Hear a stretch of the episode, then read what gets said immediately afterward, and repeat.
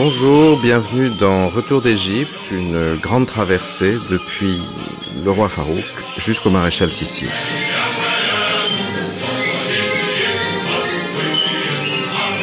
Aujourd'hui, Sadat et Moubarak.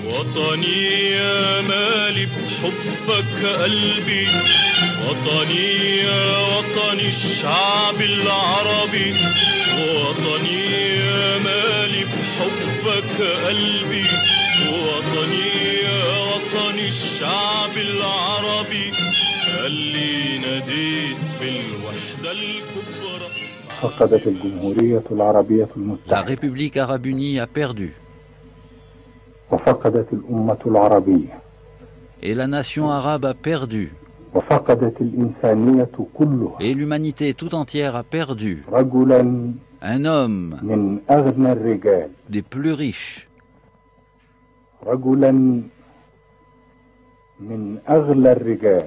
Un homme des plus chers. Des plus courageux. Des plus fidèles. Voilà, Sadat vient d'annoncer la, la, mort de Nasser euh, en utilisant beaucoup de superlatifs, euh, en l'enterrant sous les fleurs. Quelque temps plus tard, il va complètement transformer l'Égypte et en faire un pays que n'aurait plus reconnu son prédécesseur. Lorsque Nasser meurt le 28 septembre 1970, l'Égypte est complètement à bout de souffle. Le pays a été euh, écrasé par la défaite militaire de la guerre des six jours et euh, le leadership nassérien n'est plus que l'ombre de lui-même. La crise au Moyen-Orient, la crise palestinienne ne font que s'aggraver. Et euh, Sadat s'empare du pouvoir parce que finalement il est là. Un peu comme euh, quand euh, Thiers avait dit, après la Seconde République française, qu'il avait voté pour Louis-Napoléon Bonaparte, je vote pour le plus bête, parce que il pensait qu'il pourrait le manipuler.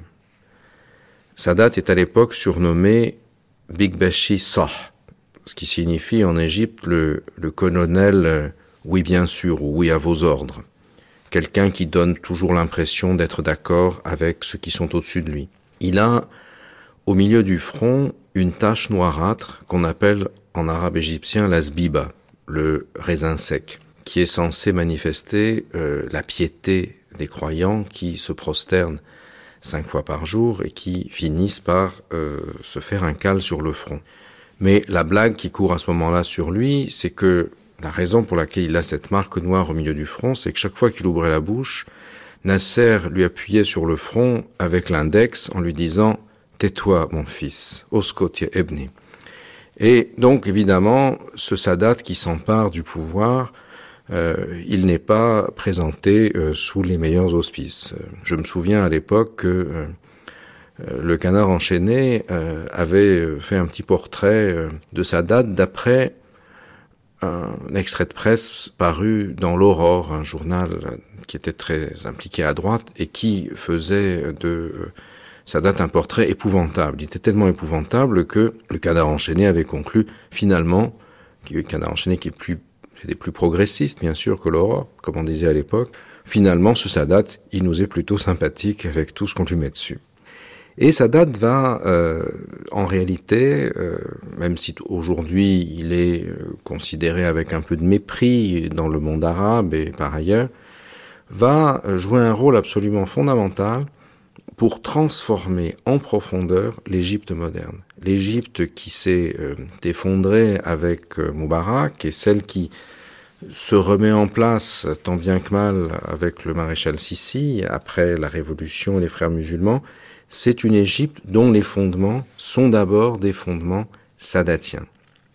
Sadat va en finir avec l'économie de marché et le modèle socialiste nassérien, il va euh, mettre en place l'alliance avec les États-Unis, qui est euh, la clé pour lui du développement de l'Égypte ou de sa survie, et ça passera par la paix avec Israël, et aussi, et peut-être plus important encore que tout, Sadat sera celui qui fera l'alliance avec les frères musulmans, une alliance qu'il considère comme une subordination des frères musulmans au pouvoir de l'État et de l'armée qu'il incarne, mais qui, au fur et à mesure, va évoluer, puisque Sadat, qui sort les frères musulmans de prison pour qu'ils combattent contre les marxistes et la gauche nassérienne à ses côtés, sera assassiné par ceux-là même qu'il a libérés les frères musulmans auront été, et les groupes islamiques plus radicaux qui euh, gravitent dans leur mouvance, le serpent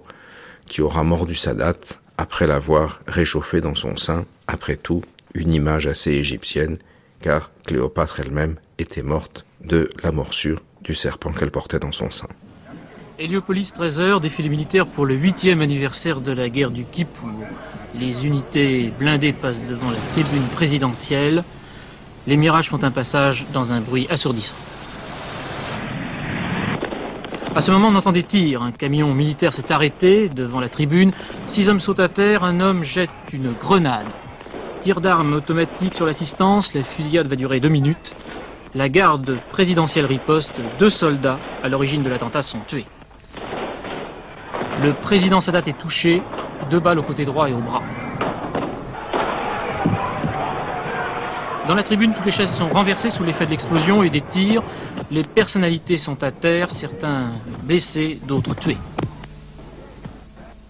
Dans la confusion la plus extrême et les hurlements de la foule, on relève des blessés pour les évacuer. Le général Nabi Hafez, chef d'état-major de l'armée égyptienne, est tué. Le secrétaire particulier du chef de l'État et son photographe sont également tués. Parmi les blessés, l'ambassadeur de Belgique au Caire, le ministre de la Défense égyptien et des invités d'honneur. Trois militaires américains sont touchés. Le vice-président, M. Moubarak, est lui légèrement blessé. Cet homme dans la tribune, visage contre terre, peut être le président Sadat. L'attentat a été revendiqué à Beyrouth par une mystérieuse organisation de libération égyptienne indépendante. Nous sommes allés à la rencontre de Robert Solé. Robert Solé euh, publie en 2013 la plus importante biographie euh, de Sadat en langue française avec beaucoup de sources inédites. Euh, l'auteur a été très longtemps l'un des principaux responsables du quotidien Le Monde. Il est aussi né en Égypte, il a grandi à Héliopolis, dans la banlieue du Caire, et il s'est rendu euh, fameux, euh, outre son travail de journaliste, par un roman euh, publié au début des années 1990, Le Tarbouche, qui raconte son enfance égyptienne à l'époque de la monarchie et après. Robert Solé, à travers sa biographie de Sadat, nous dresse du personnage un portrait extrêmement contrasté. Sadat est un personnage contradictoire, je dirais passionnant. C'est un personnage de roman qui a tout fait et, son contraire dans sa vie, euh, et un personnage qui a marqué l'Égypte qui a marqué l'Égypte durablement. L'Égypte d'aujourd'hui est encore marquée par Sadat. Et son successeur Moubarak n'a fait, de mon point de vue, que gérer l'héritage de Sadat dans tous les domaines, la politique internationale, la politique intérieure, l'économie, euh, c'est du sadatisme. Après Nasser, il y a eu une dénasserisation. Après Sadat, on ne peut pas parler d'une désadatisation.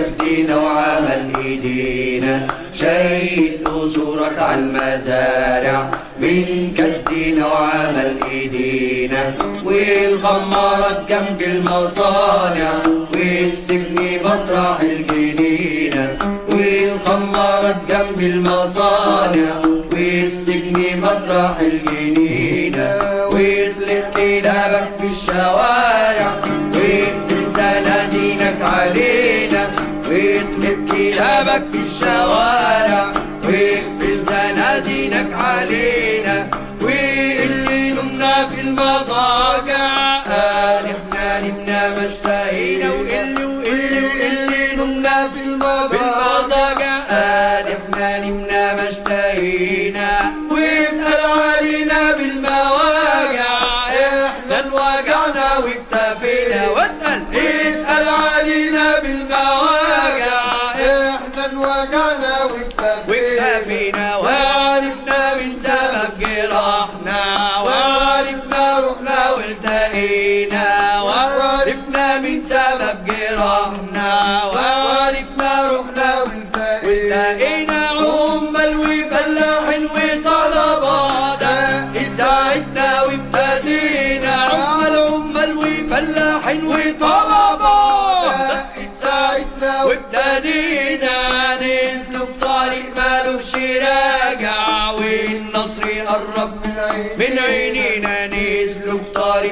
مالوش راجع والنصر قرب من عينينا نسلك طريق مالوش راجع والنصر قرب من عينينا شيد! شيد! قصورا على المزارع من كدينا وعمل ايدينا والخمارات جنب المصانع.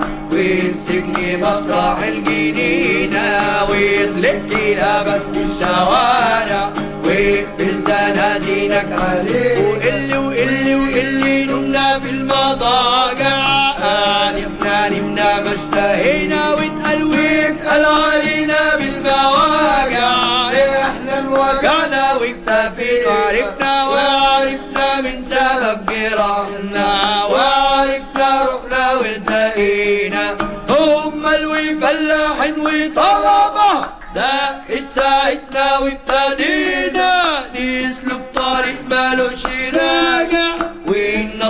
قرب من عينينا نسلك طريق مالوش راجع والنصر قرب من عينينا نسلك طريق مالوش راجع والنصر قرب من عينينا النصر أقرب من إيدينا. النصر أقرب من إيدينا. Construit tes châteaux sur nos champs, euh, une chanson euh, de euh, Ahmed Fouad Negm avec les paroles principalement de Cher Imam, deux auteurs qui sont très représentatifs du mouvement gauchiste égyptien qui se dresse à ce moment-là contre Sadat, contre le capitalisme, contre l'entrée en scène des frères musulmans comme principale force politique aux côtés de l'armée et qui va incarner une, une résistance euh, au pouvoir de Sadat tel qu'il se manifeste dès les premières années et notamment avec euh, la libération euh, des frères des prisons et l'arrivée des frères sur les campus universitaires d'où ils vont chasser les gauchistes.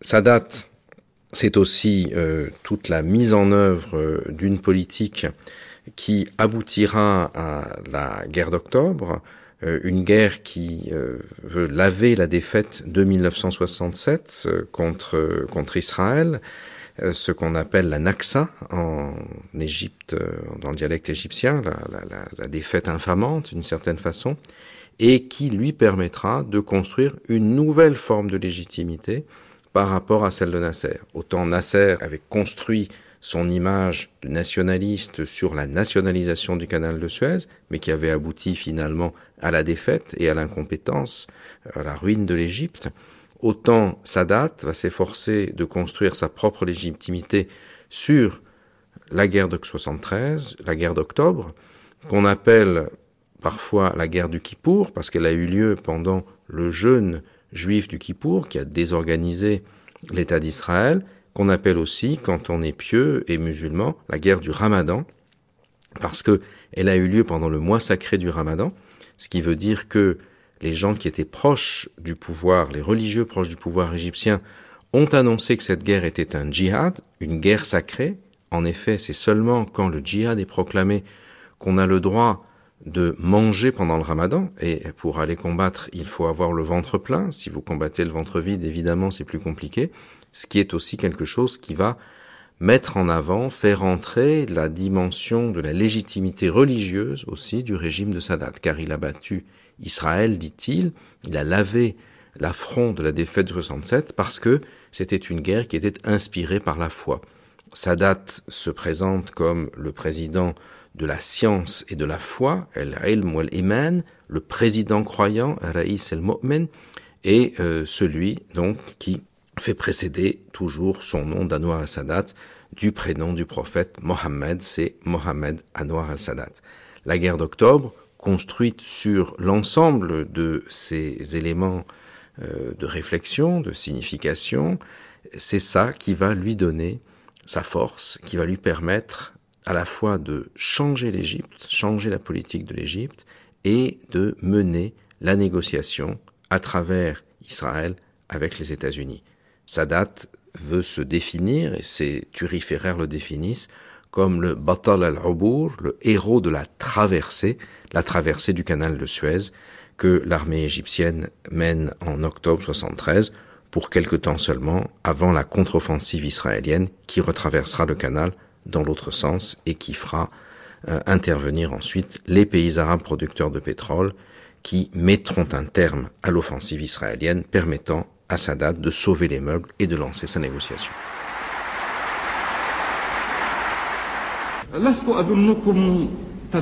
Je ne pense pas que vous attendiez de moi de me mettre si devant vous pour nous glorifier et nous vanter ensemble de ce que nous avons atteint en onze jours, parmi les plus importants et les plus dangereux. Je dirais même les plus grands et les plus glorieux jours de notre histoire.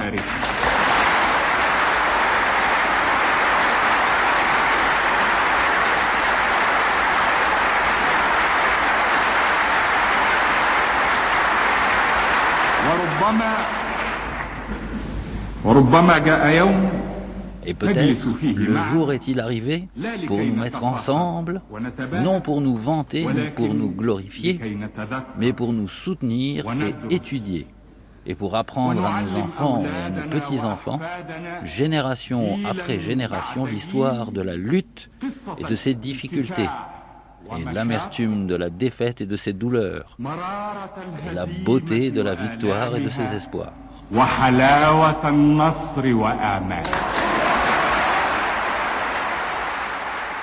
Vous racontez dans votre biographie de Sadat, euh, Robert Solé, que euh, celui-ci euh, n'est pas toujours là au bon moment, mais qu'il excelle à mettre en scène a posteriori sa présence, et que, en particulier, le jour du, du, soulèvement contre le roi Farouk, il n'est pas au rendez-vous avec Nasser et ses camarades, il est au cinéma, et que ultérieurement, quand il rencontre Ronald Reagan, il lui en fait un récit qui arrange ses relations avec le président américain.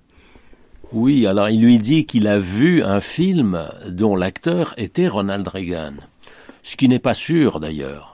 Sadat a peut-être inventé cette histoire qui est très belle, qui fait plaisir à Reagan, mais Sadat est comme ça. Euh, Sadat, il faut toujours vérifier ce qu'il dit.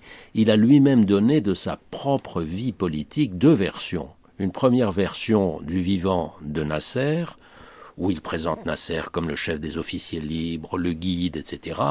Une deuxième version après la mort de Nasser, quand lui-même est président, où il s'attribue le rôle principal de guide des officiers libres, d'inspirateur, etc. Il y a du mensonge chez Sadat, et vous avez parlé de mise en scène. En effet, Sadat, euh, adolescent, voulait être comédien. Il a même participé à un casting pour un film, n'a pas été retenu. Et toute sa vie, finalement, Sadat va en quelque sorte être un homme de théâtre. C'est un homme qui aime les coups d'éclat, les coups de théâtre, qui aime, euh, qui n'aime pas la politique des petits pas, mais de l'électrochoc. C'est un homme qui aime surprendre, euh, qui aime le théâtre, qui aime la scène, et il va, et il va être présent sur la scène mondiale en superstar.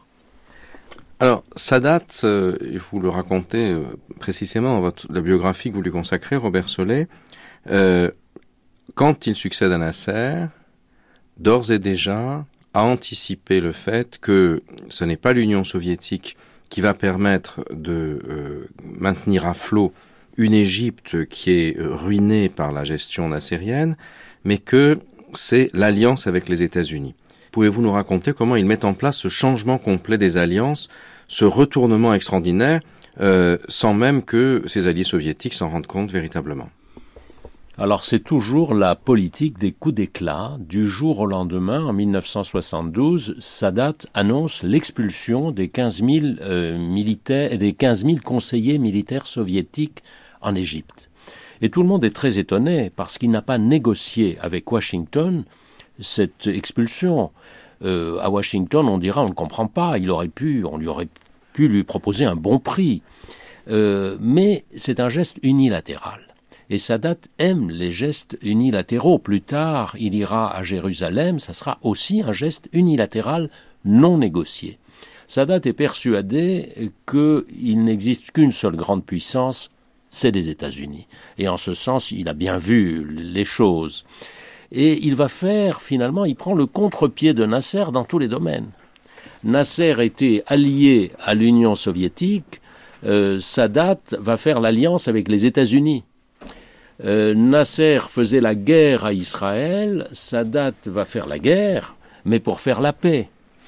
Nasser combattait, voulait anéantir complètement les islamistes, les frères musulmans, Sadat va les faire entrer dans le jeu politique. Il prend le contre-pied de Nasser en tous les domaines. Il y a d'ailleurs à cette époque une, anecdote, une nocta, une histoire que les Égyptiens adorent. Euh, c'est Sadat qui monte dans la voiture présidentielle et qui demande au chauffeur et à ce carrefour, ils arrivent à un carrefour, et à ce carrefour, que faisait Nasser? Et le chauffeur lui dit, à ce carrefour, Monsieur le Président, Nasser, tournez à gauche. Il lui dit, très bien, tu mets ton clignotant à gauche et tu tournes à droite. Ce qui caractérise Sadat, c'est la ruse. C'est ce mélange de tactique et de stratégie. Ces coups que personne ne peut lire à l'avance. Il se méfie de l'idéologie, elle viendra après, pour légitimer ce qu'il aura fait, mais c'est le pragmatisme qui domine. Et ce pragmatisme, c'est précisément ce que Robert Solé décrit avec beaucoup de détails et l'accès à des archives inédites.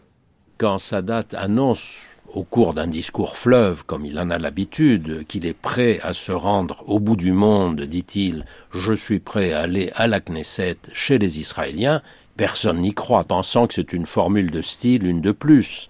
En réalité, il a réellement décidé d'aller chez l'ennemi de toujours, Israël, un geste unilatéral, et ce sera, c'est le grand moment de sa date, c'est un voyage extraordinaire qu'on va comparer au débarquement de l'homme sur la Lune.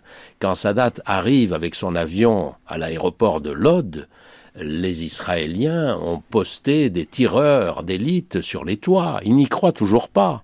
On se demande ce qui va sortir de cet avion.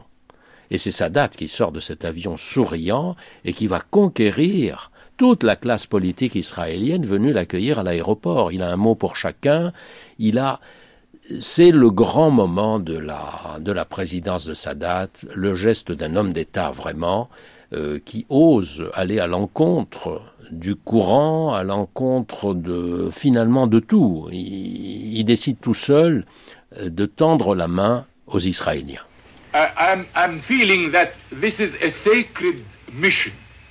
Because, as I said, the alternative is horrible.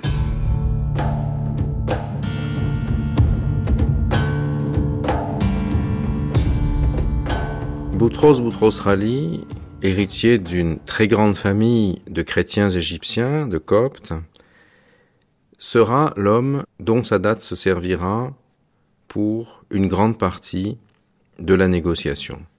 En effet, la plupart des politiciens égyptiens, euh, y compris ceux qui sont dans l'entourage du Raïs, sont effrayés par le plan euh, qu'ils découvrent tout d'un coup, à savoir que Sadat veut se rendre à Jérusalem. Et il reviendra à Boutros Ghali d'être justement celui qui accompagnera le Raïs pour cette négociation.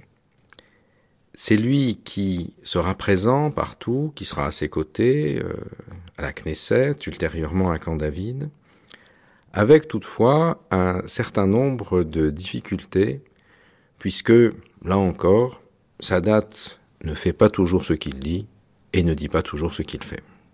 Une des grandes faiblesses, c'est qu'une fois que les éléments intéressants ce que j'appelle l'ère des Pachas, c'est terminé, vous n'avez plus eu cette, cette classe très en contact avec le monde occidental, cette classe très occidentalisée, cette classe pour qui collaborer était, rappelez les formules d'Eketiv, mon rêve est d'être que l'Égypte fasse un jour partie de l'Europe.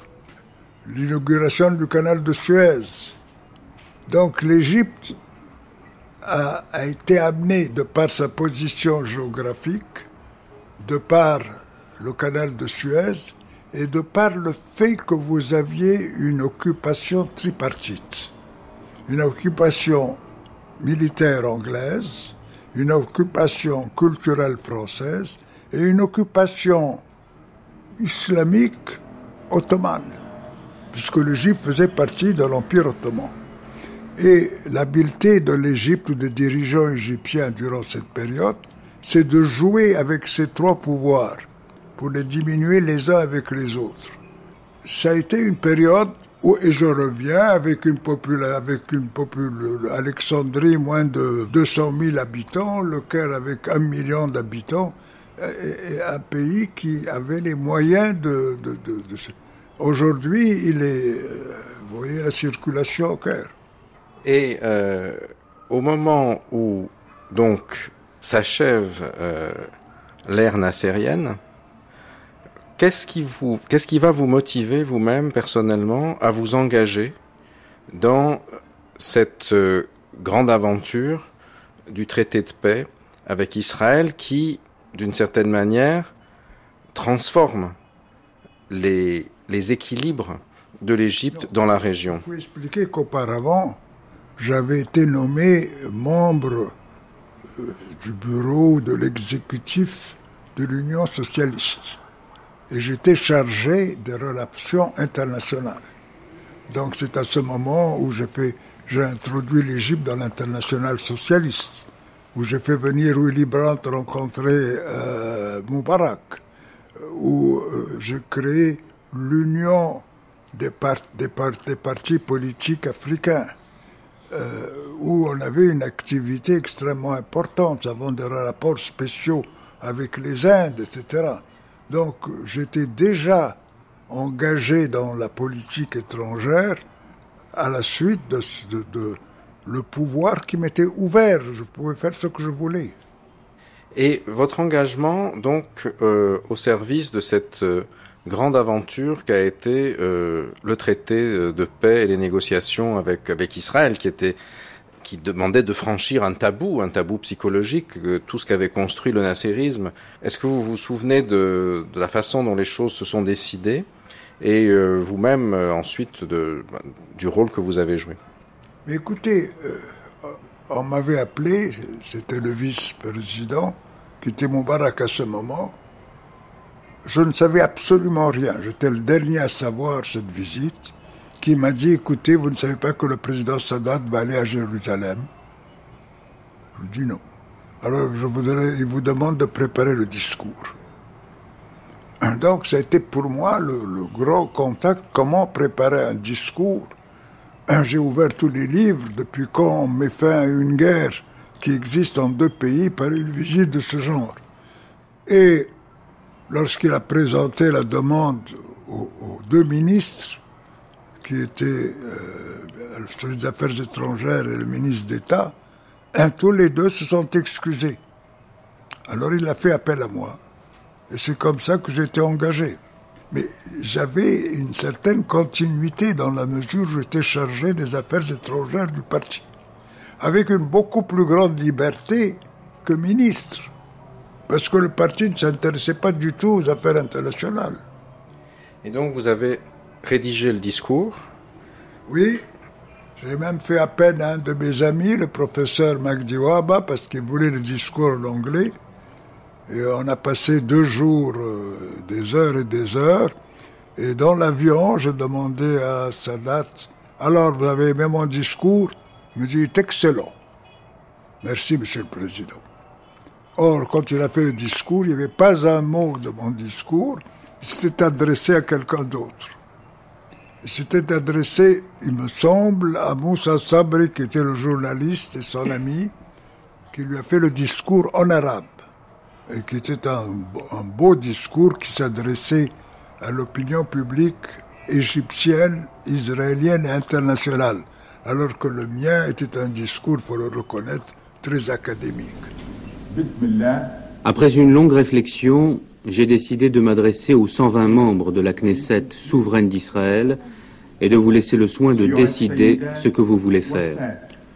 Je ne suis pas venu pour conclure un accord séparé avec Israël parce que tout accord séparé ne permettra pas d'établir une paix durable dans la région. Je ne suis pas venu non plus pour conclure un accord partiel de non-belligérance.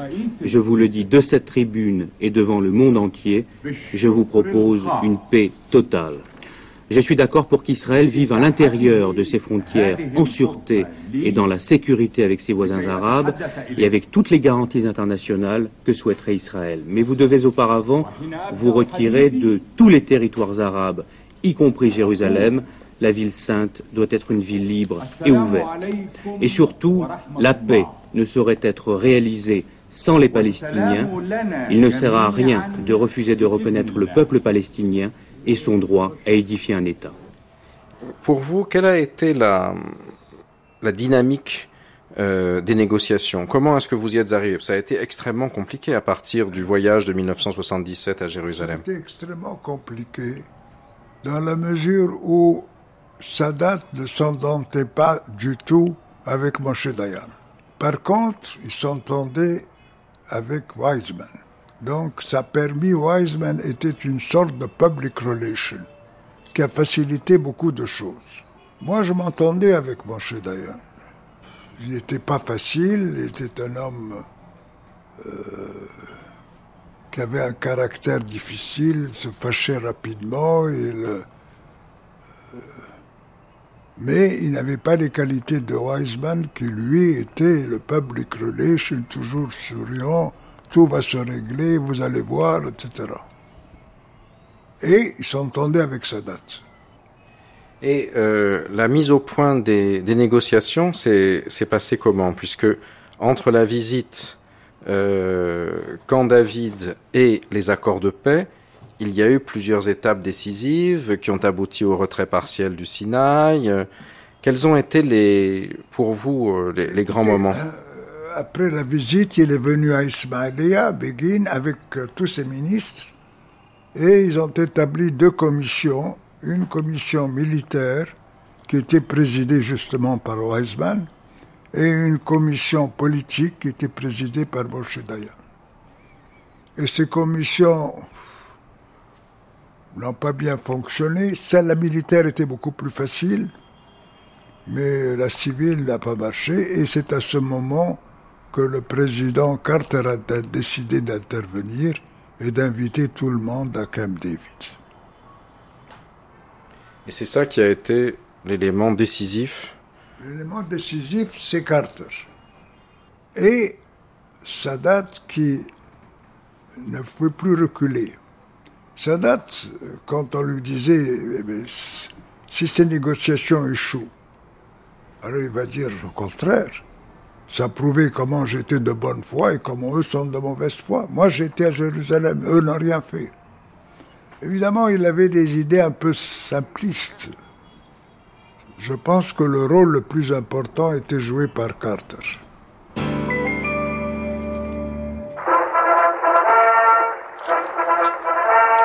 Hier soir, 20h, sur la pelouse de la Maison Blanche. President of the United States of America, the President of the Arab Republic of Egypt, and the Prime Minister of Israel. Carter, vive la paix. Not passive. Peace is doing, not waiting. Sadat, vive la paix. More war or bloodshed between Arabs and Israelis.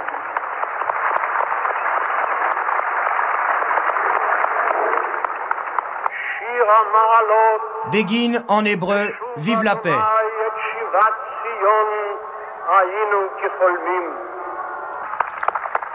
Voilà, il est 20h06, heure de Paris. Le traité de paix entre Israël et l'Égypte est enfin signé. Il aura fallu 502 jours de négociations. Donc, euh, on arrive après l'intermission de Carter, donc à la signature du traité de paix. Et à partir de ce moment-là, l'Égypte va se retrouver complètement isolée dans le monde arabe. Oui, mais j'avais insisté, on avait obtenu qu'il y avait deux traités. Un traité concernant le retrait des troupes de, l'Égypte et un second traité concernant l'avenir de la Palestine. Et on a tenu une commission qui s'est réunie euh, une fois, deux fois, puis se réunissait régulièrement, une fois à Alexandrie, une fois à Tel Aviv, parce qu'on ne voulait pas aller à Jérusalem. Et puis, après la mort de Sadat, cette commission, ces commissions ont perdu leur importance. Vous contrastiez euh, précédemment euh, la présidence de Sadat et celle de Moubarak en euh, disant que Sadat était quelqu'un qui avait une sorte de bouillonnement euh, intellectuel, parfois un peu brouillon, mais un bouillonnement, alors que Moubarak, au fond, était un homme du statu quo. Est-ce que vous pensez que c'est dû aussi aux circonstances dans lesquels Sadat a fini, puisqu'il a été assassiné euh, par des islamistes qu'il avait d'une certaine manière réchauffé dans son sein euh, contre la gauche, mais qui avaient utilisé l'hostilité à Israël comme un, argument, et que Moubarak, au fond, a pensé que s'il ne voulait pas finir comme Sadat, il fallait surtout qu'il ne fasse rien. Je, ne sais pas si qu'il pensait comme s'il ne voulait pas finir comme Sadat, mais de par sa, sa culture qui était limitée, alors que Sadat avait une imagination, alors que Sadat nous a demandé de préparer des papiers, des rapports qu'il lisait, Moubarak, lui, ne s'intéressait pas à ça. Il ne lisait pas. Donc voilà une première différence entre les deux. En second lieu, Moubarak euh, a duré 30 ans, il voulait maintenir le statu quo, surtout pas de changement. On n'a pas les moyens de changer, on n'a pas le moyen d'améliorer la situation, de faire des formules nouvelles. J'essaie en vain de le, convaincre avec Abaza, le ministre de l'électricité, sur l'importance d'avoir des stations atomiques. Rien à faire. L'importance d'assister à un petit détail d'assister aux funérailles de l'empereur du Japon. Il ne voulait pas aller du tout. Le changement que Sadat avait voulu mettre en œuvre, à travers notamment le traité de paix, euh, quelles en étaient selon vous euh, les, les bases et les aboutissements? C'était un retour à cette situation que vous, vous évoquiez comme euh, favorable à l'Égypte, c'est-à-dire faire ressurgir de nouveau une classe, une bourgeoisie entrepreneuriale. Il était désireux qu'elle euh, émerge ou est-ce que c'était selon vous illusoire Puisqu'elle avait été complètement isolée. Quand je rentrais dans une salle, les ministres des Affaires étrangères quittaient la salle. On nous attaquait régulièrement. On le traitait de tous les noms, de, de, de traîtres. Non, je pense que il ne savait pas encore exactement ce qu'il doit faire. Il était encore occupé par les derniers vestiges euh, de, la fin de, ce traité. N'oubliez pas que vous avions le conflit d'un petit territoire au bout à Akaba qui a duré longtemps. Si bien que je pense que jusqu'à la période de son assassinat, toute la pensée était pour s'assurer que le traité soit achevé et exécuté. Et, autre idée, un retour du monde arabe. Il me disait, n'aie pas peur, ils vont revenir. Et ça, finalement, ça ne s'est pas passé. Ça s'est passé après sa mort. Mais ça avait commencé. Ça a commencé quand la Jordanie a signé un traité de paix elle aussi quand la majorité des États ont compris. Parce que je pense que même l'Europe n'était pas satisfaite. Parce qu'elle avait été isolée, elle n'a pas participé à ce peu. Si on revient maintenant euh, à l'ère Moubarak, euh, vous l'avez caractérisé d'une certaine manière comme 30 ans d'immobilisme. Est-ce que, euh, au fond, la fin de Moubarak, la révolution, le soulèvement, c'est quelque chose qui vous a surpris Oui, ça m'a surpris dans la mesure où je m'étais habitué, comme tout le monde, à ce système du statu quo et qu'il y avait des débuts de changement. Mais c'était très lent et difficile à obtenir. Il y a beaucoup d'interprétations, bien sûr, euh, de la, fin de, de, Moubarak, de la fin politique de Moubarak. Euh, l'une d'entre elles euh, y voit des problèmes internes au régime et à sa succession. On a bien sûr un certain nombre de dirigeants arabes qui ont fait en sorte que leur fils leur succède, ou qui ont voulu que leur fils leur succède. Hafez al-Assad, Kadhafi a essayé, et on a vu à la fin de l'époque Moubarak, son fils Gamal prendre de plus en plus d'importance politique. Mais depuis euh, le nasserisme, la succession en Égypte ne s'est pas faite par filiation, mais plutôt sur le modèle mamelouk, c'est-à-dire que quand le chef des Mamelouks disparaissait, les autres étranglaient ses enfants et répartissaient de nouveau le pouvoir entre eux. Au général Nasser a succédé le général Sadat, puis le général Moubarak. Et finalement, il n'y avait pas de consensus dans euh, la hiérarchie militaire égyptienne pour que Gamal succède à son père. Comment est-ce que vous interprétez ce genre de choses Je suis d'accord avec votre interprétation, mais j'ajouterai à ceci un autre élément. Il était fatigué. Il était fatigué par le pouvoir. Et vous avez ce phénomène qui a été étudié par David Owen sur le pouvoir, comment les, chefs d'État, bien que malades, s'attachent au pouvoir et cachent leur maladie. Euh, Mitterrand, le chat d'Iran, etc. Vous avez une suite d'exemples. Donc il était fatigué. Il n'avait plus même, le même intérêt de se défendre. Euh, il laissait faire. Euh, il n'était pas en faveur du tout de euh, l'élection de son fils, mais il y avait la pression de l'épouse, la pression de la cour qui était autour, et comme il était fatigué, il, n'a pas résisté. D'une certaine manière, l'usure du pouvoir a fait que, quelle que soit la façon dont on juge le fait qu'un dirigeant prenne le pouvoir, quand il arrive à le prendre, c'est que il est alerte justement. Or, euh, à la fin de son de son pouvoir, on a le sentiment, un peu comme en Tunisie d'ailleurs, Ben Ali, que c'est l'entourage la corruption et les services de sécurité qui ont la main et que la vision politique a complètement disparu. Je suis tout à fait d'accord avec votre analyse. Et euh, ce n'est pas Ben Ali, Bourkiba aussi.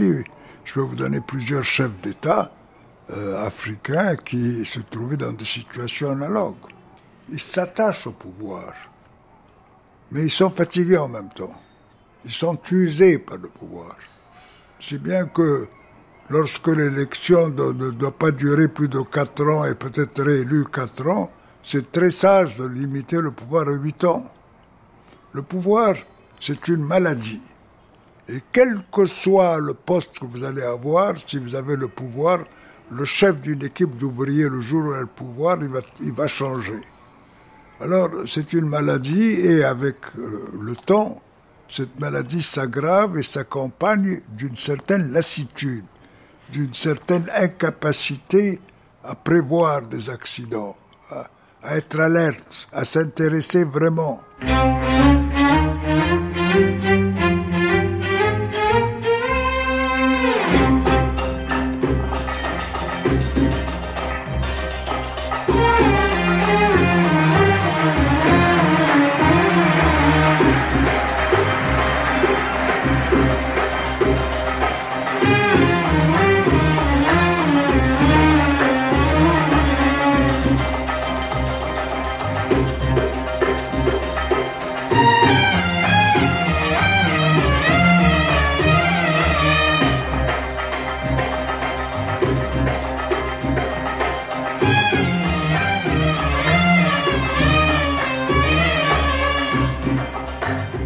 Retour d'Égypte sur France Culture, Sadat et Moubarak.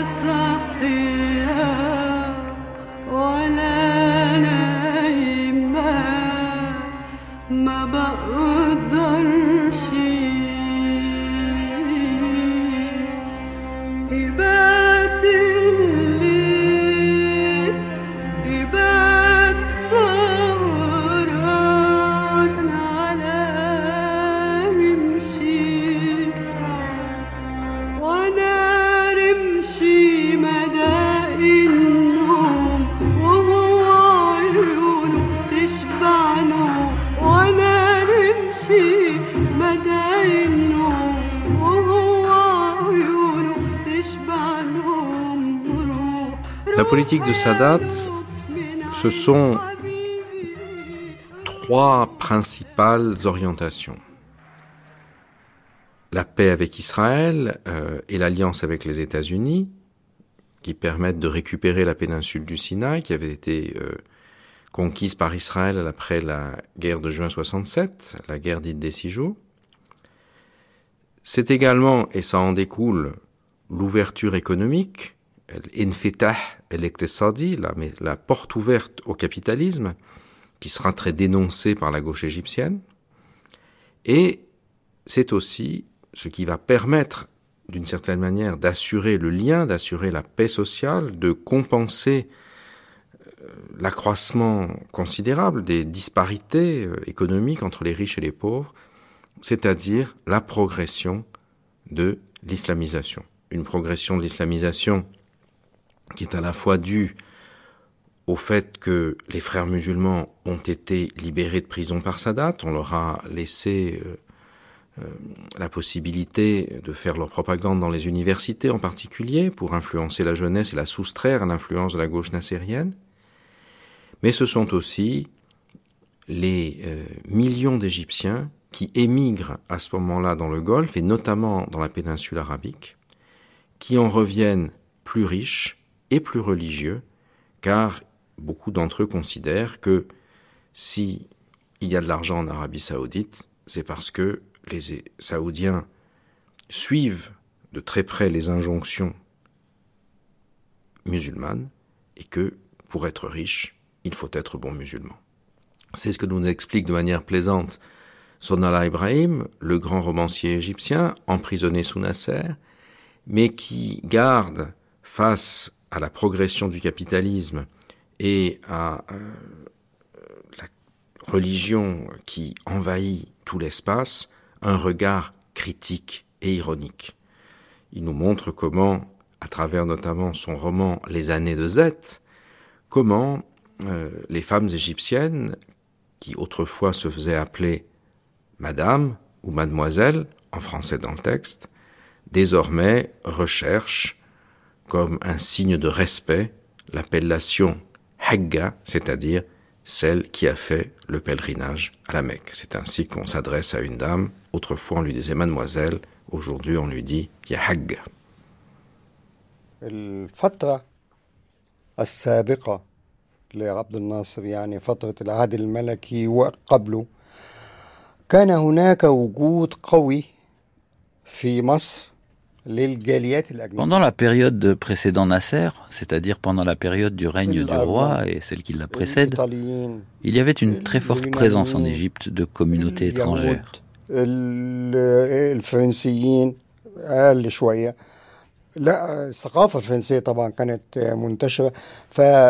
Des Arméniens, des Italiens, des Grecs, des Juifs, des Français, plus minoritaires, la culture française était bien répandue naturellement, l'ambiance générale dans le pays permettait, culturellement, réellement cette présence de la culture occidentale.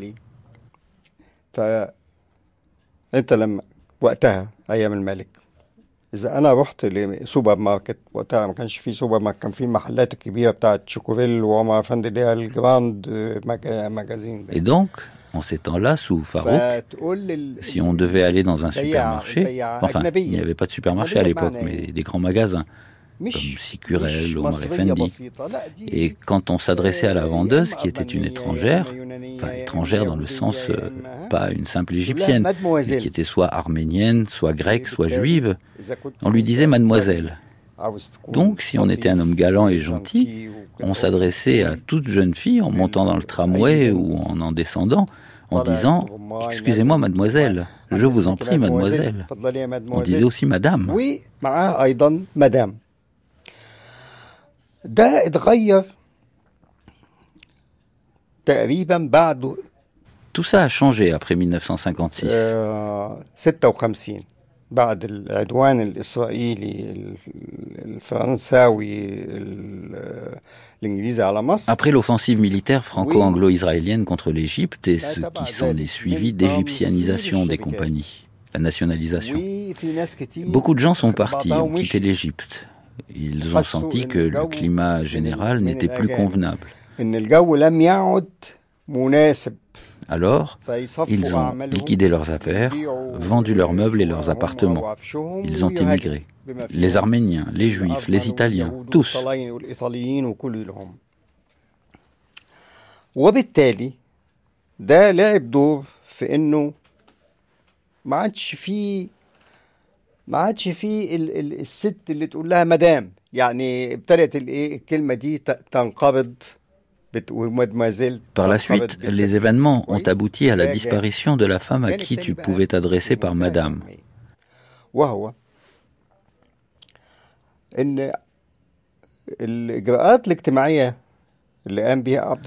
L'abandon de l'utilisation de ces termes, mademoiselle aussi, ça d'un côté, et d'un autre côté, un point très important, les mesures sociales entreprises par Nasser au début des années 60 et qui l'ont amené à dire en 69 que la propriété terrienne devait être limitée à 50 feddan, soit 40 acres. Avant cela, elle pouvait atteindre 150 voire 200 feddan environ. Euh, tout ça a jeté la panique dans la grande classe des propriétaires ou dans plusieurs niveaux de cette classe des propriétaires, des grands propriétaires terriens en passant par les moyens et jusqu'aux gens qui espéraient un jour devenir propriétaires. من أصحاب الملكيات الكبيرة إلى المتوسطة إلى إلى الناس اللي عندهم أمل إن هم يكونوا في يوم من الأيام ملاك. وهذا هذا الخوف Cette peur panique, spécialement à la campagne, a pris un tournant très dangereux. Tournant religieux. على منطقة خطيرة جدا اللي هي منطقة الدين إزاي؟ يوم ما جه أنور السادات يوم ما جه أنور Bien, à l'arrivée d'Anwar Sadat, les publicités publiées dans les journaux, vous savez, nous avons cette habitude ridicule de mettre des messages de soutien et de bienvenue à l'arrivée de chaque nouveau leader, par des hommes d'affaires qui vont vous dire « Nous saluons le président croyant Mohamed Anwar Sadat ». Mohamed Anwar Sadat.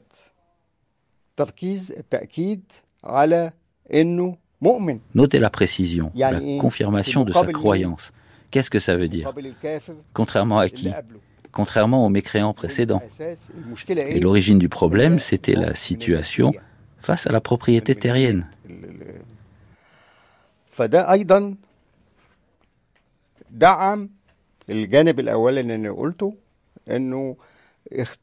Ce qui consolide la première histoire euh, évoquée, la disparition de certaines expressions et de certains signes de la vie sociale, puis l'apparition dans les années suivantes et la prolifération du voile.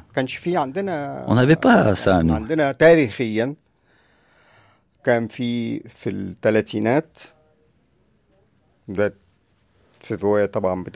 Historiquement, chez nous, nous avions dans les années 30 la burqa, qui est un couvre-chef qui cache la bouche avec une arête en or ou en cuivre ici, sur le nez.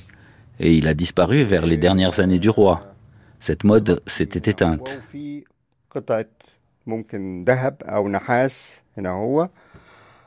ده كان واختفى على اواخر ايام الملك كان بتنقبض ان المراه تطلع سافره وتدعم هذا في لما جه عبد الناصر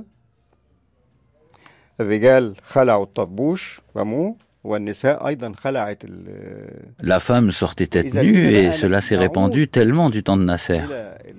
Les hommes ont abandonné le tarbouche, vous savez, le couvre-chef ottoman. Puis les femmes ont enlevé la burqa. Et nous voici de retour pour retrouver un couvre-chef féminin d'un genre nouveau, le voile islamique. Et ceci était naturellement une invitation nourrie par les frères musulmans, avec beaucoup de calculs, avec beaucoup de calme, et opérée graduellement jusqu'à ce que cela prenne la forme que l'on voit actuellement.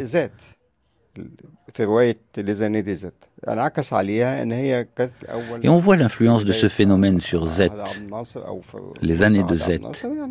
Car elle, au début du règne de Nasser ou vers son milieu, elle était une jeune fille normale. Normale dans le sens qui s'habille normalement, sans aucun signe religieux. Enfin, ne disons pas religieux, mais conservateur. À l'époque, il y avait les mini-jupes. C'était très courant en 65, 66, 67. Partout, les femmes étaient en mini-jupe. Et chaque femme à la mode sortait en emportant un petit coussin pour le mettre sur ses genoux et se couvrir.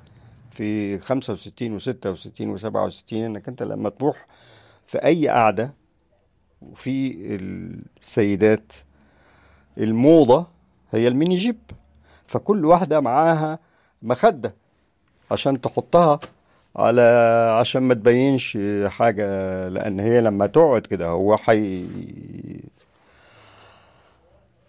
فالتغيب ده يعني ولعب في دور أيضا الهجرة Ce qui a joué aussi un rôle important dans ce changement, c'est l'immigration vers les sociétés désertiques, l'Arabie saoudite, les wahhabites. Les gens ont commencé à faire des liens mentaux entre l'argent et le degré religieux conservateur wahhabite. La djellaba, le voile, c'est tout un tas de choses qui ont été définies par ceci.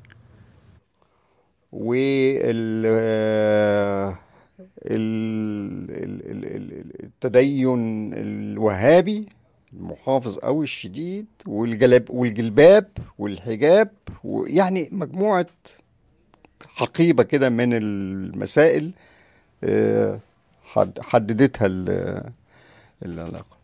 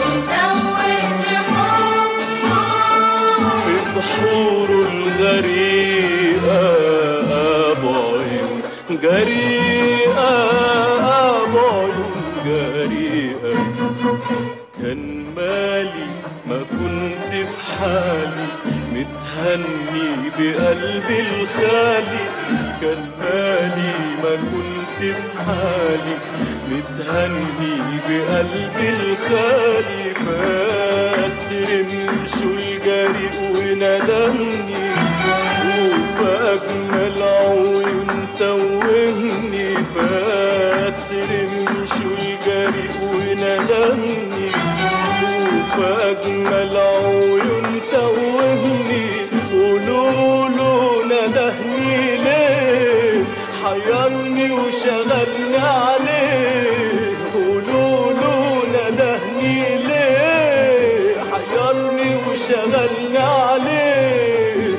الحب اللي زايد والشوق اللي قايد من أول دقيقة بعيون جريئة La fin du règne de Sadat euh, est marquée par des tensions extrêmement violentes. Celui qui avait manifesté un sens politique exceptionnel, une ruse remarquable, un sens de tacticien euh, qui avait joué les uns contre les autres, après euh, avoir été partout encensé par la presse occidentale pour la paix avec Israël, perd largement le sens.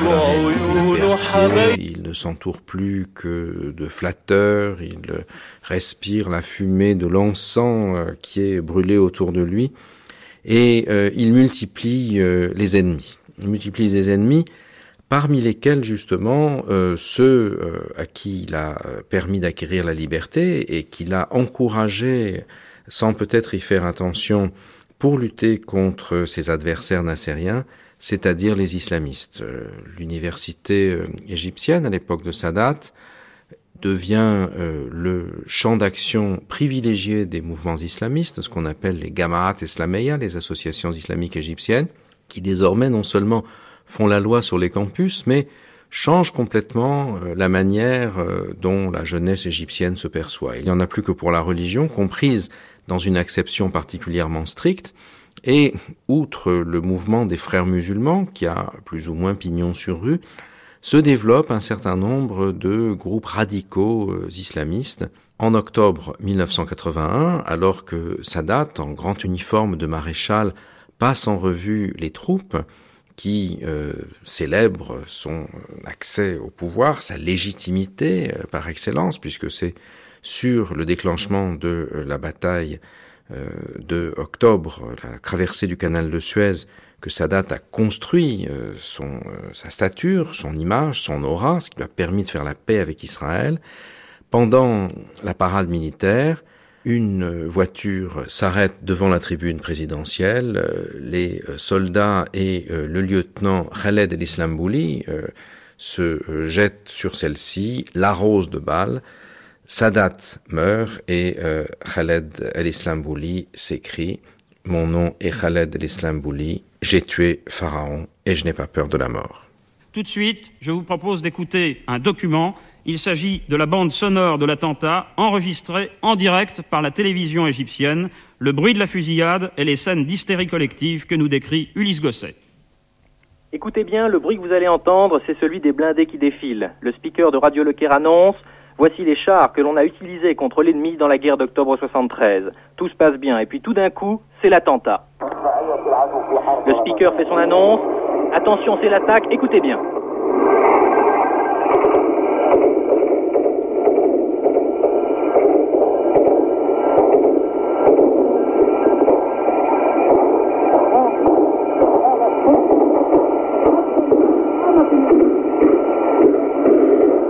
Après un les gardes du président Sadat réagissent. La fusillade s'engage à coups de mitraillettes et de fusils automatiques.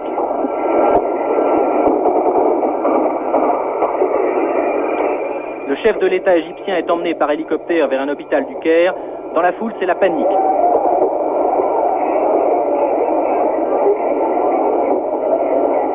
Des camions de 30 tonnes transportant les missiles antiaériens n'hésitent pas à manœuvrer sans tenir compte des gens affolés. Plusieurs personnes sont écrasées. Des enfants sont également piétinés.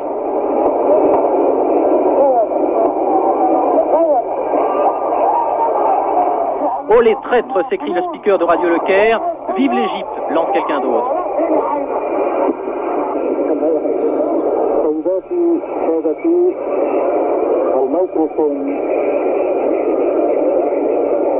Voici le passage de la chasse égyptienne qui ne se doute de rien.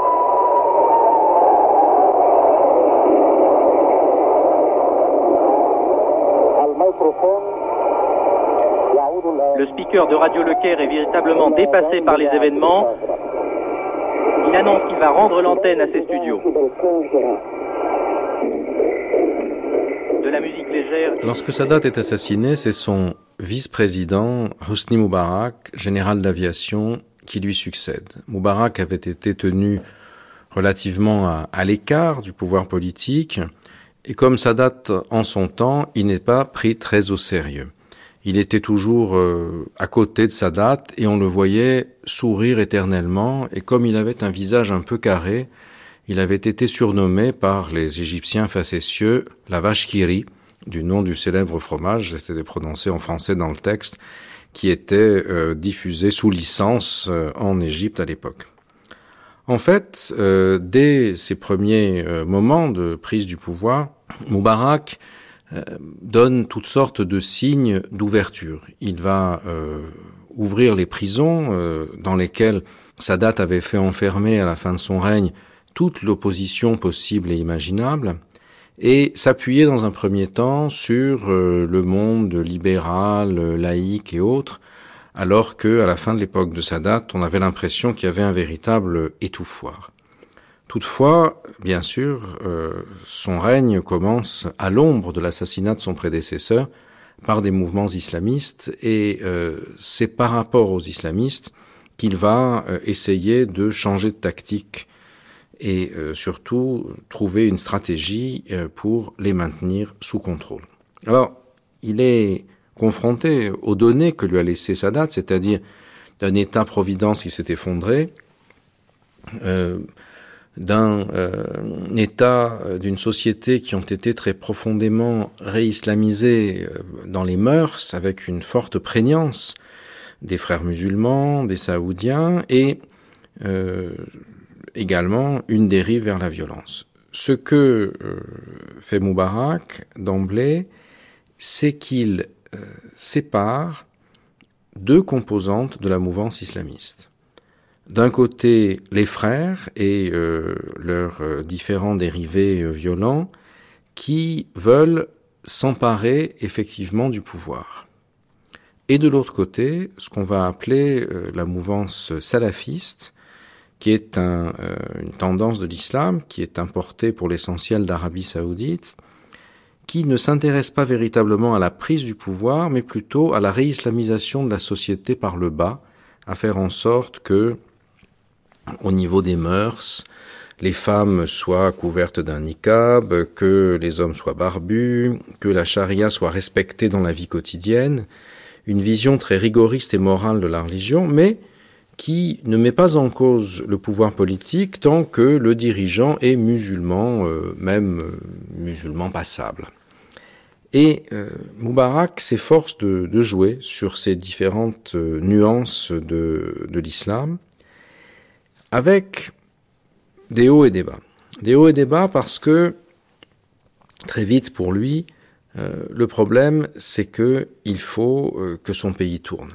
Les ressources de l'Égypte ne sont pas inépuisables, l'explosion démographique est gigantesque, le pays ne peut plus nourrir ses enfants, il est très dépendant de l'aide alimentaire, militaire, américaine notamment, et puis aussi des pays du Golfe qui lui mettent des conditions, et il ne peut pas complètement se débarrasser des frères musulmans. Et il y a une sorte de deal à trois.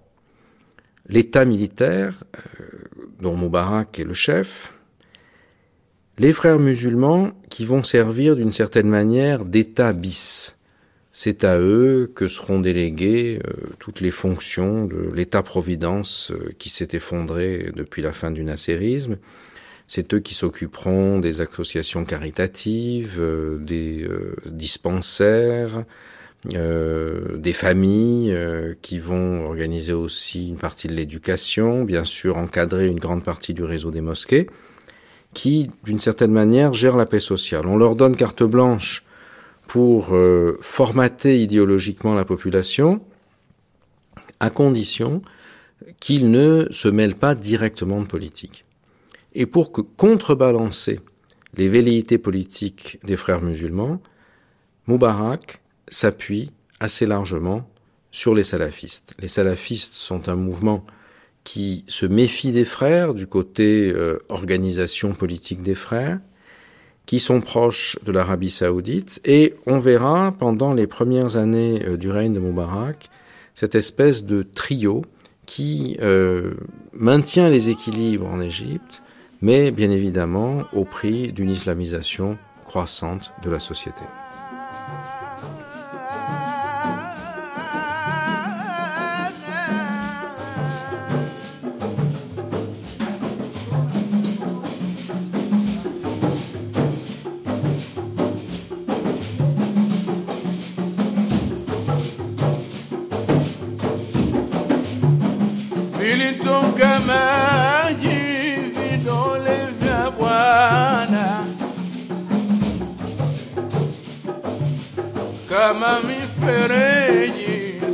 À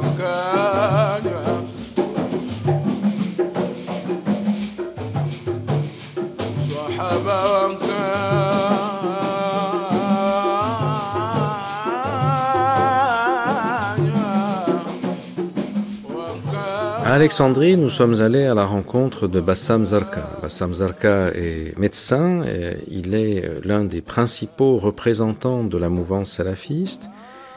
Il sera même, euh, pendant le bref règne de Mohamed Morsi, euh, comme euh, président égyptien frère musulman, au moment où les frères et les salafistes sont temporairement alliés, le conseiller politique du président Morsi avant de démissionner. C'est à la faculté de médecine d'Alexandrie que euh, ce qu'on appelle euh, le mouvement de propagation euh, salafiste, la Darwa salafia, va trouver ses plus gros bataillons. Et Bassam Zarka, dans l'entretien qu'il nous accorde, nous explique toute l'histoire des relations tumultueuses et complexes entre frères musulmans et salafistes depuis la fin de l'époque de Sadat et jusqu'à l'époque de Moubarak. Car si la mort de Sadat représente une rupture sur le plan politique, parce qu'elle va amener euh, le changement de président, néanmoins, dessous, en souterrain, les tendances profondes, elles, ne se modifient que très peu. Bassam Zarka. الحركة مرت بمراحل وتطورات في البداية كان الوضع كله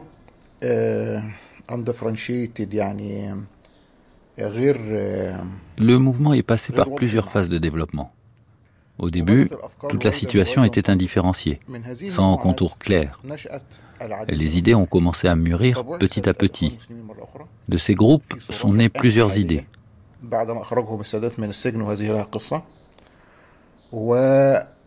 Les frères musulmans vont renaître dans leur image actuelle après que Sadat les ait sortis de prison. Et on voit naître des idées qui tendent vers la violence, comme le groupe de Salah Saria, dont leur leader était au Caire, originaire d'Alexandrie. Puis sont nées les idées qui traitent les autres d'apostats, Shukri Mustafa. Ces idées n'étaient pas définitives, mais elles se développaient. Le salafisme est alors né et s'appelait l'école salafiste, comme un mouvement scientifique. في هذا الوضع نشأت الدعوة السلفية كانت تسمى في البداية المدرسة السلفية ومن هذا المدرسة السلفية ونشأت كحركة علمية الإخوان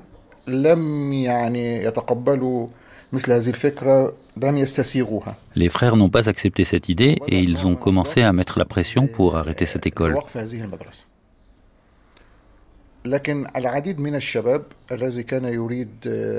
Mais beaucoup de jeunes voulaient l'islam sans devoir vénérer une personne précise ou un organe.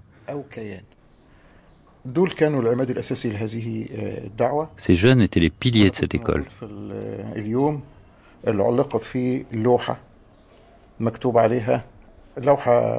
Moi j'étais présent quand on a accroché le panneau euh, comme une plaque de rue, écrit en blanc avec une belle calligraphie arabe, l'école salafiste.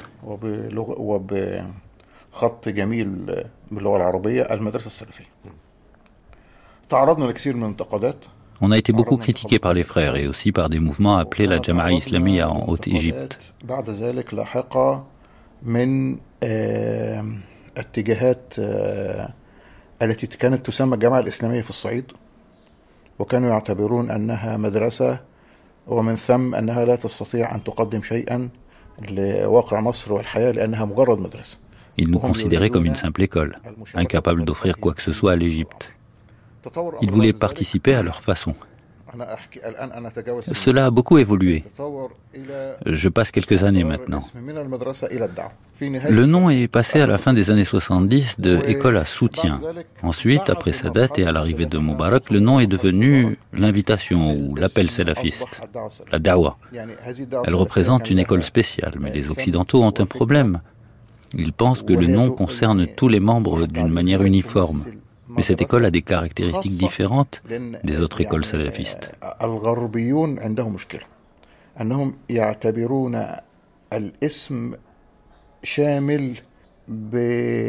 لكل أفراده بتماثل هذه المدرسة لها صفات مختلفة عن باقي المدارس السلفية هناك رابط يربط كل السلفيات Il y a un lien commun à toutes les formes de salafisme et des singularités. Que veut dire salafisme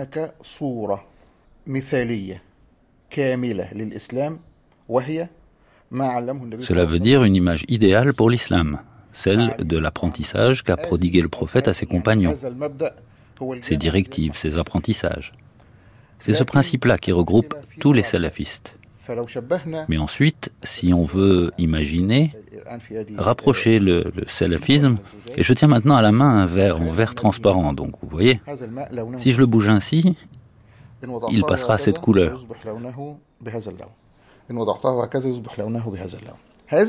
Si je le bouge de cette autre manière, il passera à une autre couleur.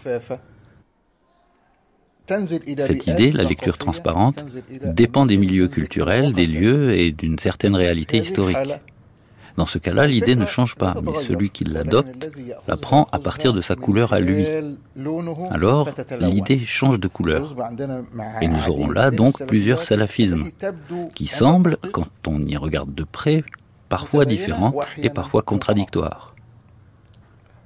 Je veux dire que l'appel salafiste est une école spéciale que vous ne comprendrez pas si vous ne regardez pas les autres salafismes. أن تفهمها بأن C'est-à-dire qu'un expert en mouvement salafiste, comme par exemple le wahhabisme, se trouvera, s'il met en application ce qu'il a étudié du wahhabisme, سيجد نفسه إن طبق ما à درسه déformer l'idée salafiste et en même temps il sera désorienté par ce critère d'ensemble qui rassemble السلفية tous les salafismes.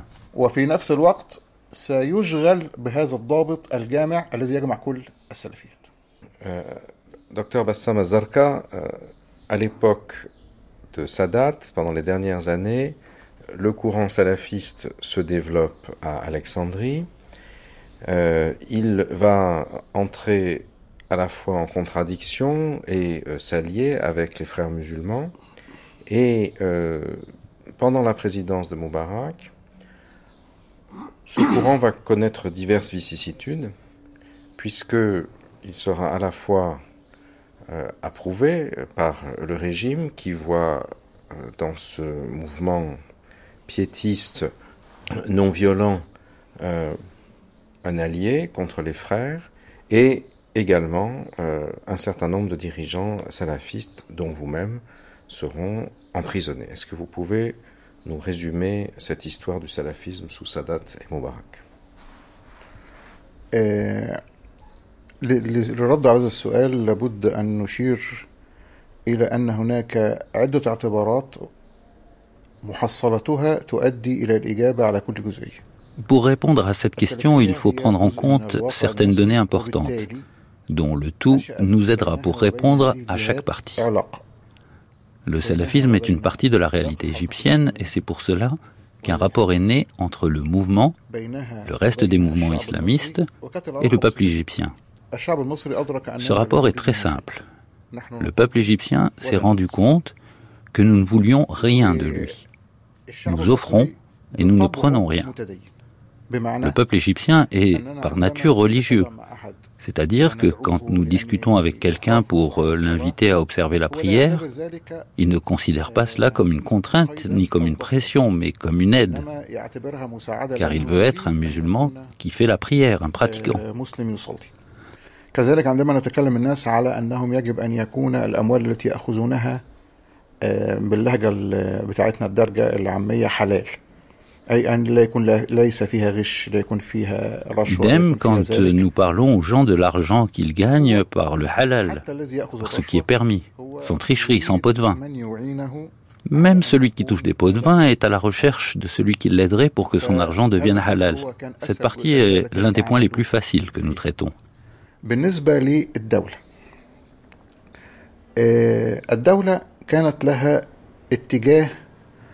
En ce qui concerne l'État, il avait l'habitude de traiter l'islam comme une force réelle, si ce n'est la seule qui représente une masse et une présence.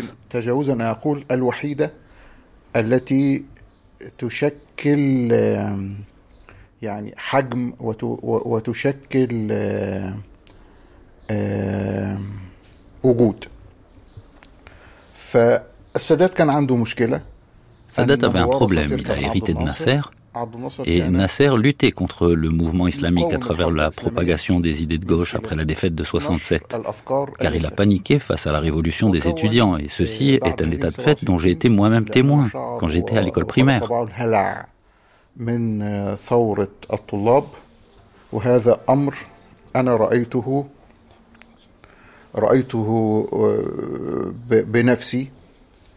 عندما كنت طالب في المدرسة الابتدائي وقد هالني Par exemple, j'ai été choqué en 68 car mon école était toute proche de la faculté de Polytechnique et j'ai vu des étudiants commettre des actes qu'aucun Égyptien n'aurait pu imaginer faire à ce moment-là. Ils arrachaient les posters géants de Gamal Abdel Nasser sur la route principale d'Aboukir et ils les piétinaient. J'avais à ce moment-là 8 ans. Et cette vision était effrayante des Égyptiens qui piétinent les photos de Nasser. لكني بالمناسبة كنت أهتم بال فكان هذا الأمر شيء مفجع أن مصريين يدوسون صورة عبد الناصر بالأقدام عبد الناصر استشعر الخطر Nasser a pressenti le danger et a voulu créer un groupement réel, une organisation autre que l'organisation socialiste qu'il considérait comme un groupement de profiteurs rassemblant ceux qui convoitent la fortune et le pouvoir. Il a donc mis en place un groupement de jeunes de tendance gauchiste et, ce qui est étonnant, c'est qu'il ne les a pas toujours mis du côté du pouvoir, mais il les laissait parfois faire face à l'oppression des forces de l'ordre. Il voulait qu'ils soient homogènes et forts.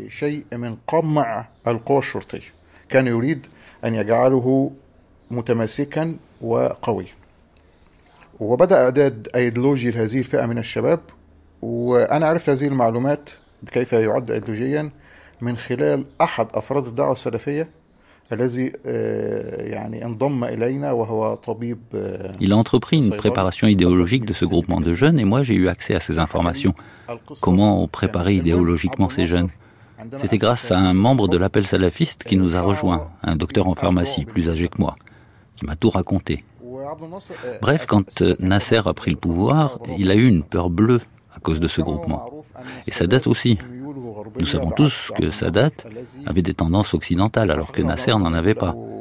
Mais il a été poussé par la force vers l'Union soviétique.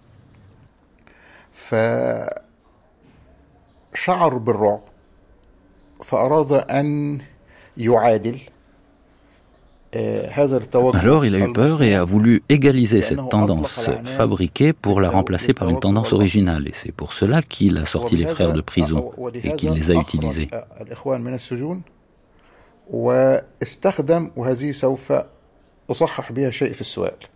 Là, je vais me permettre de corriger un point dans votre question. Vous disiez qu'il y avait de la part du pouvoir une période d'oppression et une autre période de soutien vis-à-vis -vis de l'appel salafiste.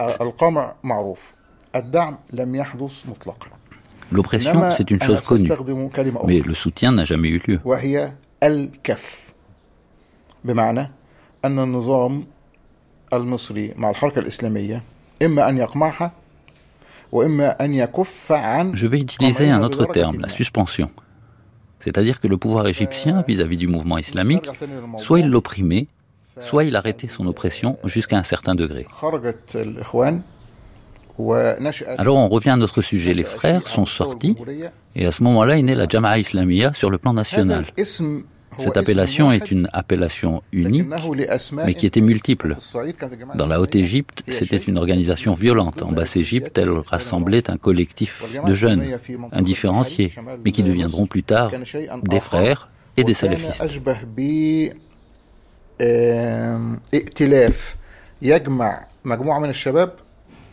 undifferentiated كما قلت لكنهم سيصيروا بعد ذلك إخوان وسلفيين ففي هذه المرحلة مرحلة السادات الأولى À cette période-là, les premiers temps de Sadat, il y avait l'arrêt, enfin la suspension de l'oppression, si vous voulez. وهذه تحمد Ensuite, Sadat a décidé, et ceci est un bon point pour lui, d'arrêter le système du parti unique pour aller vers le pluralisme. mais la machine, ou appelez-le l'état profond, qui empêche toujours toute évolution, et ce jusqu'à aujourd'hui, ne pouvait pas changer du jour au lendemain. C'est pour cela qu'il a eu recours graduellement au système de tribunes.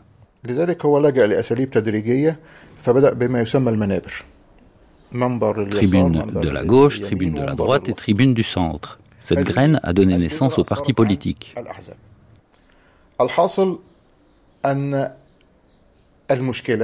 أن آه، القوى السياسية كافة في مصر Le problème, c'est que toutes les forces politiques en Égypte n'ont pas saisi l'événement. وإنما كانت برغم أن فيها أناس كبار السن مثل فؤاد صار الجديد وغيرهم لكن السادات عندما فتح هذه الفرصة تعاملت القوى السياسية معه بمراهقة وهو تعامل معها بغطرسة C'est que toutes les forces politiques en Égypte n'ont pas saisi l'événement.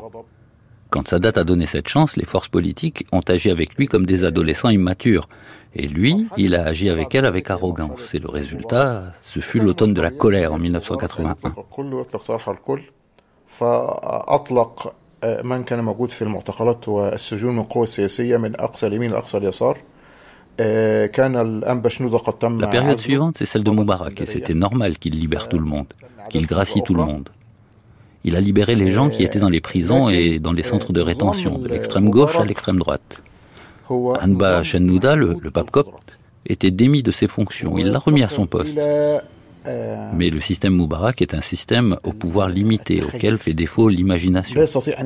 Incapable d'imaginer. Et à cause de cela, la seconde confrontation a eu lieu avec Moubarak, qui a eu recours au système oppressif de Nasser, et cela a duré un long moment. La situation est devenue très mauvaise. واستمر الأمر هذا فترة كانت تسوء فيها الأوضاع Il n'a rien présenté au peuple égyptien qui pouvait encore le faire patienter. Et là, la grande catastrophe arrive avec l'essai de transmettre le pouvoir de la génération qui a protégé Moubarak à celle qu'a choisie Gamal Moubarak, son fils.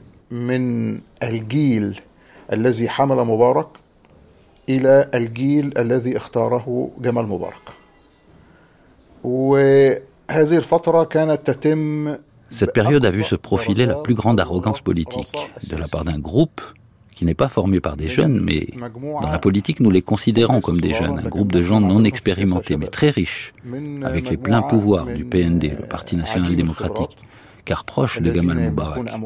Et là, la catastrophe des élections de 2010. Ces élections n'étaient pas la raison, mais l'indicateur de la stupidité de ces gens-là.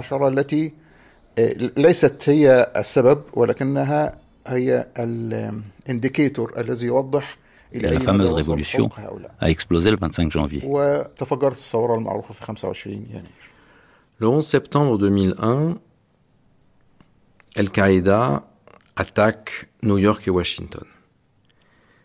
Ça suscite un immense traumatisme dans le monde, évidemment, et euh, les dirigeants euh, conservateurs des pays arabes vont en tirer, au fond, des années et des années supplémentaires d'appui occidental. Tout le monde savait bien que le régime de Moubarak, comme celui de Ben Ali en Tunisie par exemple, euh, étaient des régimes qui ne prêtaient pas une grande attention aux libertés publiques. Et il y avait des associations de droits de l'homme qui faisaient régulièrement pression sur le Congrès américain, à la Commission européenne et ailleurs, pour inciter les pays occidentaux à faire en sorte que leur aide soit conditionnelle à l'amélioration de la situation des droits de l'homme. Or, après le 11 septembre 2001, les choses changent complètement. L'Occident euh, est engagé dans la guerre contre la terreur, euh, telle que l'a définie euh, le président des États-Unis d'alors, George W. Bush. Et dans ce cadre-là, on ne fait plus de finesse. Les dirigeants pro-occidentaux du monde arabe, quel que soit leur bilan en matière de droits de l'homme, sont embauchés comme des alliés dans la lutte contre la terreur. Et c'est ainsi que Moubarak, Ben Ali et autres désormais deviennent euh, immunes de toute critique. Pour le dire d'une formule, mieux vaut à l'époque Ben Ali que Ben Laden. Et euh, bien sûr, euh, l'Égypte de Moubarak bénéficie considérablement de cela ce qu'on appelle la politique de rendition américaine, c'est-à-dire le fait qu'on déporte des prisonniers qu'on fait en Afghanistan ou ailleurs vers leur pays d'origine, de manière à ce que ceux-ci y soient interrogés selon des méthodes musclées qui permettent euh, des aveux, est à cette époque-là en pleine expansion et elle suscitera ensuite beaucoup de remous. Toutefois, euh, il y a encore un certain nombre de pressions qui s'exercent pour euh, améliorer la situation des droits de l'homme, car ce que déclare le président Bush et ce que déclarent les néoconservateurs américains à cette époque, c'est que la lutte contre la terreur, la lutte contre les dictatures, le, renversement de Saddam Hussein à partir de l'invasion de 2003, doivent s'accompagner d'une progression des libertés publiques et des libertés formelles dans le monde arabe. Hosni Mubarak, euh, même s'il est sur le fond soutenu euh, par les États-Unis, doit euh, donner un certain nombre de contreparties de ce point de vue-là, de contreparties démocratiques. Il va donc organiser des élections dans lesquelles il permet aux frères musulmans de rafler, par exemple en 2005, jusqu'à 80 et quelques sièges. Et à ce moment-là, il trouve une autre ligne de défense par rapport aux pressions qui s'exercent de l'Occident, qui est de dire, d'accord, vous avez voulu qu'il y ait la démocratie, eh bien, vous avez la démocratie, mais la démocratie dans nos pays, ça veut dire l'élection des frères musulmans et l'élection d'individus qui vous sont hostiles.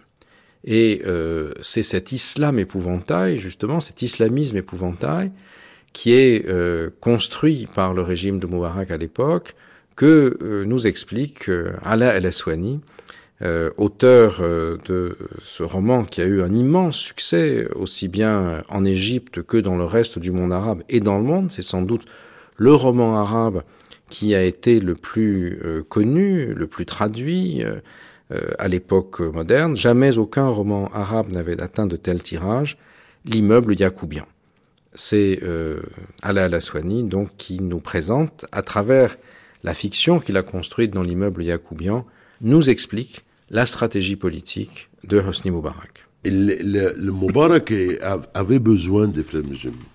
Il avait besoin des frères musulmans, le régime de Moubarak, simplement parce que il devait présenter ce qu'on appelle en anglais une stratégie qu'on appelle the, the impossible alternative Hmm, L'alternative impossible. L'alternative impossible. C'est que moi je suis, je fais, moi c'est voilà la dictature. Et dès que l'Occident essaye de, de dire mais vous devez avoir la démocratie en Égypte, alors on présente les frères musulmans. Voilà l'alternative impossible. C'est un épouvantail. Exactement. Alors il avait tout le temps besoin, si vous vous souvenez 2005, quand il y avait vraiment une pression internationale et une pression égyptienne pour avoir la démocratie, on a laissé faire hein, aux frères musulmans et on découvre maintenant que c'était vraiment un, accord entre les deux pour que 88 membres des frères musulmans entrent au Parlement et à l'époque, le premier ministre égyptien, il a dit au Canada que si vous voulez dans la, démocratie, alors c'est ça le résultat. Hein? Alors, il, Moubarak avait tout le temps euh, besoin des frères musulmans pour justifier la dictature. Sadat, avant, il avait besoin des frères musulmans pour diminuer l'influence de la gauche égyptienne qui était à l'époque très forte. Alors il a fait, il a, il a libéré les frères musulmans, il a laissé faire les frères musulmans de, de, de, de s'organiser, il a même soutenu hein, les, les, les, les jeunes des frères musulmans dans les universités pour essayer de diminuer l'influence de gauche euh, qui était la, la, gauche égyptienne était contre Sadat dès le commencement jusqu'à la fin. Alors à la fin, moi, je suis, je suis pas comme vous un professeur de Sciences Po, mais je, suis romancier qui essaye de, de voir l'histoire et d'essayer de trouver le, le drame derrière l'histoire. C'est la même chose, c'est toujours, ils se laissent toujours, les frères musulmans, utiliser par la force des dictatures jusqu'à un moment donné, et, la dictature n'a plus besoin d'eux, alors on les jette dans la poubelle. Chaque fois, la poubelle ici, c'est une métaphore, on les jette aux prisons. Vous voyez, chaque fois, on fait le même cycle. C'est incroyable. Donc il y a une sorte d'éternel retour en Égypte. Oui, oui, mais dans le mauvais sens, dans le mauvais sens. Pourtant, à partir de 2005-2006, la situation internationale change de nouveau. Al-Qaïda, l'épouvantail absolu, la raison de la guerre contre la terreur, n'a pas réussi dans son plan de créer un État islamique en Irak. Son principal euh, représentant euh, en Mésopotamie, euh, Abu Musab Zarqawi, est tué par les militaires américains et l'éventualité que le terrorisme djihadiste s'empare d'un certain nombre de pays ou parvienne à déstabiliser en profondeur les sociétés commence à s'estomper. À partir de ce moment-là, la position des régimes autoritaires euh, du euh, monde arabe euh, s'effrite, car de plus en plus de voix se font entendre aux États-Unis, en Europe, et jusque parmi les classes moyennes émergentes des pays en question, et de l'Égypte en particulier, pour dire qu'au fond, Moubarak fait partie du problème et ne fait pas partie de la solution. Si euh, les mouvements radicaux se développent, euh, si il y a une polarisation de toute l'opposition, de ce qui apparaît être la partie la plus importante de l'opposition vers les groupes religieux, eh bien, c'est parce qu'il n'y a aucun espace pour la contestation du régime autoritaire. C'est euh, soit l'armée, soit les islamistes, mais il faut tout faire désormais pour essayer de créer une voie médiane qui permettent d'éviter de tomber dans ce caribde ou dans ce silla. C'est ce qui va se passer à partir des années 2005-2006 en Égypte, où un certain nombre de mouvements fleurissent autour des enjeux de société civile. Parfois, ils viennent euh, des milieux populaires ou des milieux ouvriers. Ce sera notamment le mouvement du 6 avril qui se réfère à des grèves qui ont lieu euh, dans une grande usine égyptienne, une usine de textile, de Mahalla al-Kubra. Ce seront aussi euh, des mouvements euh, plus politiques, comme le mouvement Kifaya, qui veut dire basta ou ça suffit. Ça suffit de Moubarak, ça suffit de l'alternative obligatoire entre les barbus d'un côté et les galonnés de l'autre. Un mouvement qui présentera même un candidat à l'élection présidentielle, lequel sera ensuite envoyé en hôpital psychiatrique par le régime. Et euh, ce mouvement Kifaya rassemble un certain nombre d'intellectuels, d'opposants, et va bénéficier, lui ou d'autres qui se créent dans sa, dans son sillage ou, euh, ou qui se créent en concurrence avec lui à ce moment-là, de l'appui d'un certain nombre d'ONG, euh, les fondations des partis politiques euh, allemands, américains et autres, qui les aident à euh, faire de la politique, à faire des sondages, à rôder leur discours, de manière à créer euh, dans ce pays arabe et musulman qu'est l'Égypte les formes d'une vie politique alternative qui s'inspire de ce qui s'est passé notamment à travers les pays de l'Est après la chute des régimes communistes. Et euh, on voit bien comment euh, d'une certaine façon, est obligé de se desserrer à ce moment-là. Comment euh, le régime de Moubarak sent qu'il a perdu le, soutien des, des dirigeants occidentaux, qu'il n'est qu'il n'est plus aussi nécessaire qu'il l'était, et c'est dans cette espèce de souci d'un mauvais régime de se réformer, et comme le disait Tocqueville, lorsqu'un mauvais régime essaye de se réformer, c'en est fini de lui, que vont se mettre en place petit à petit les euh, éléments qui euh, permettront euh, l'émergence du mouvement révolutionnaire qui aboutira au grand soulèvement égyptien de janvier 2011 et qui entraîneront la chute de Hosni Moubarak.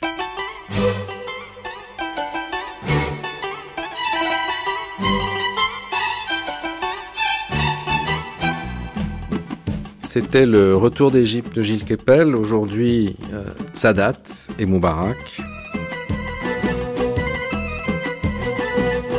Avec Robert Solé, journaliste et écrivain, Boutros Boutros Ghali, euh, négociateur des accords de Camp David, puis euh, secrétaire général de l'ONU, Sonala Ibrahim, romancier égyptien, Bassam Zarka, dirigeant salafiste d'Alexandrie et ancien conseiller politique du président Morsi, et Ala El Aswani, romancier.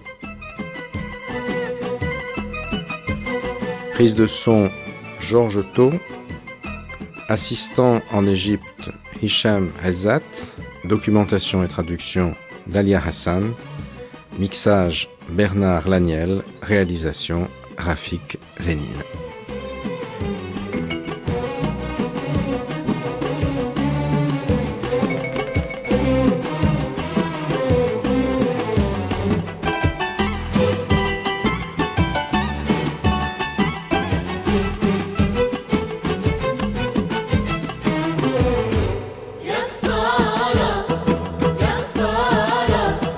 يا خسارة عالدنيا يا خسارة يا خسارة على ناس ما هيش هي. يا خسارة يا خسارة يا خسارة عالدنيا يا خسارة يا خسارة على ناس ما هيش هي.